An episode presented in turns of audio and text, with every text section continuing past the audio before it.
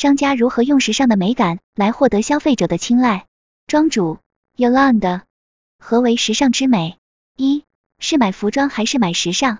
云友张楠，我个人认为时尚品可以是艺术品，同时也可以是是一般物品，这不矛盾。云友王新志，设计师把平平无奇的纺织半成品，慢慢一步一步制成服装艺术品。云友 Carrier，他们在我心里是有界限的。时尚和时装属于艺术与商业的结合，但也可以是纯艺术。冷云，大家有没有了解过消费者视角？他们觉得服装与时尚有区别吗？区别是什么？还是觉得两者可以混淆？从学术上而言，这两者其实定义也有争议。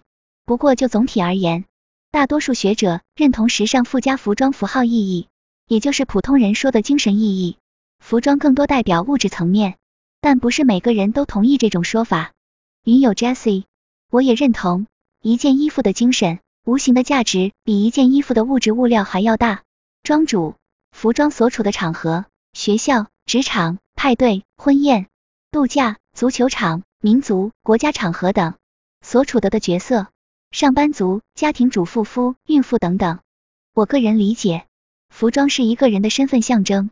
抽象的说。服装是区分人属性的工具，简而言之，区分社会属性，职业服装；区分性别属性，男女同等。时尚则是指当我与我们所代表的集体出现了不统一时，时尚的芽就破土了。不统一是与社会要求的不统一性，与传统固有的形式不统一，与大众审美不统一。比如，朋克之母 Vivienne Westwood 的破洞 T 恤、金属拉链、隐晦的宣传口号。把胸罩穿在外衣外等，Maison Margiela 把服装一贯隐藏的内部工艺呈现在外。不统一是与社会要求的不统一性，与传统固有的形式不统一，与大众审美不统一。比如在学生时代，留长发，西装穿拖鞋，睡衣去逛街。换句话说，时尚在我看来，则代表了个性、与众不同、独特、创新等。二，时尚的美是从什么时候开始的？庄主。这里指的美不是装饰，而是审美。冷云，那是不是要溯源时尚何时开始的？假如我们都认同时尚本身代表了精神，大家如何定义美的呢？至于时尚的起源，在学术上解释不一样。如果我们认为时尚具有符号意义，那么从封建社会就有这个区别。大家如果看历史，不同的阶层有不同服饰代表不同含义，这个时候也可以视为时尚。不过一般来说，行业里会将高级定制。Haute couture 视为当代时尚的开端，这就是看是从社会学去探讨，还是时尚服饰本身来谈，就是时尚这个词的起源。这里对时尚的定义是时髦、流行，在中国起始于唐朝白居易的时事装。美一般是指给人带来的精神愉悦感，这是比较通俗的讲，但在哲学层面它的含义还有很多，但不在我们今天探讨范围。庄主，所谓审美就是感知到美的过程。所有能产生美的时尚，往往与人心理上的情景一一照应。因此，我认为时尚美产生的条件为二：一是时尚引动了我，意为契合我所处时代、文化背景乃至我的身份、我的喜好；二是我体会到了时尚趣味性，意为我理解到了时尚的历史背景与灵感理念。时尚的美是一种偶然性，偶然的背后是对美的理解和生活的无意识连接，这些理解和连接变成了缝纫线。这种偶然的乍现，我们也称之为灵感。云有王心智，时尚可以分成多样化。一、设计师的灵感是怎么产生的？设计师对美感的追求，首先来自灵感。灵感是所有设计的开始。比如说到花，大家可以想到什么？云有南瓜。大自然、户外、度假、疗愈。疫情过后，我对舒缓身心的东西尤其渴望。色彩方面。我更加喜欢一些令人能振奋情绪的、有健康生命感的颜色。云有王心志，大自然、户外品牌定位、使命、愿力。云有 OK，我最近比较喜欢的创作方式是以 vintage 鞋子或画作为灵感，拟人化创作出时装。要是以我现在钟爱的风格，我可能会做个樱花系列，做成改良和服日本机。云有熊猫，花的色彩搭配，庄主。花先是从盛开到枯萎，然后是花瓣萎缩的过程，之后是形状聚拢、缩水、凋零，最后是颜色从明亮到暗淡，乃至最后的沉寂。我们来看看 Alexander McQueen 濒危的花系列。二，想象你是设计师，你会以什么主题作为创作题材？云友 OK。就我自己的品牌而言，最近我们在开发的春夏产品是中国风与朋克的碰撞结合，属于法式优雅时髦的轻 Lolita。云有熊猫，我会想想参考发型的样式来做衣服的设计主题。庄主，很棒呀！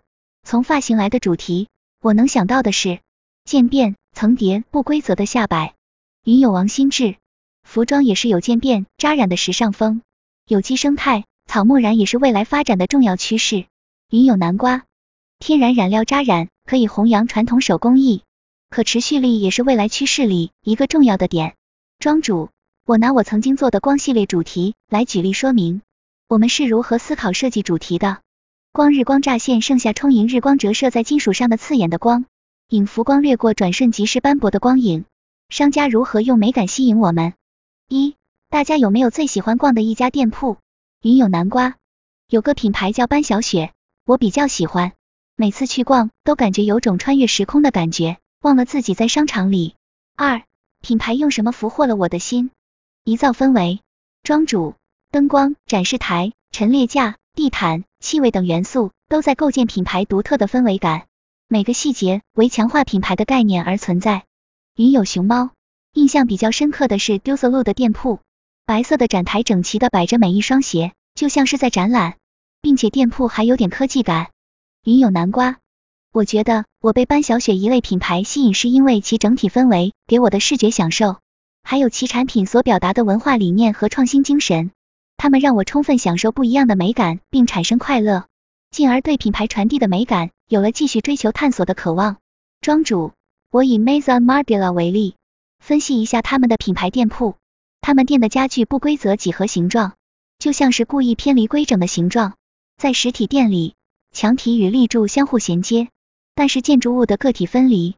白色的墙体，如果用手摸的话，会发现墙面有意识保留了石膏的天然纹理。其实这些设计都在呼应他们品牌的设计语言。邂逅。内衬外露等等都有用到。二造故事，庄主，只有会讲故事的品牌才会吸引听故事的人。给一个产品赋予一个故事，激发消费欲望。Acne 一件 T 恤衫，有时是一件写有家庭关系的 T 恤衫，有时是一件为非正常家庭而打造的 T 恤衫。云有南瓜，其实这个牌子我会去看，但是更多是看它单款和搭配是否可以借鉴来我系列里好不好卖。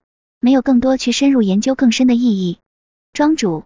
但我所希望的是，我们在陈述一件单品时，不仅仅会谈到面料不错、颜色匹配、大小刚好，而是会作为艺术哲学去探讨。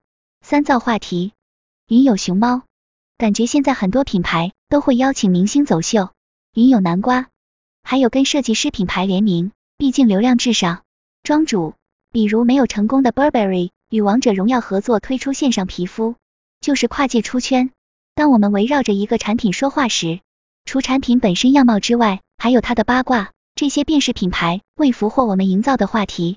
云有南瓜，现在有一些虚拟网红，年轻人也好喜欢。开放性讨论：一、时尚是大众的艺术，还是小众的自娱？庄主，时尚在为边缘人群设计，以获得大众的满意，但往往二者不可兼得。云游 OK 是小众。大众暂时还有没能力欣赏认同，也没足够的消费能力。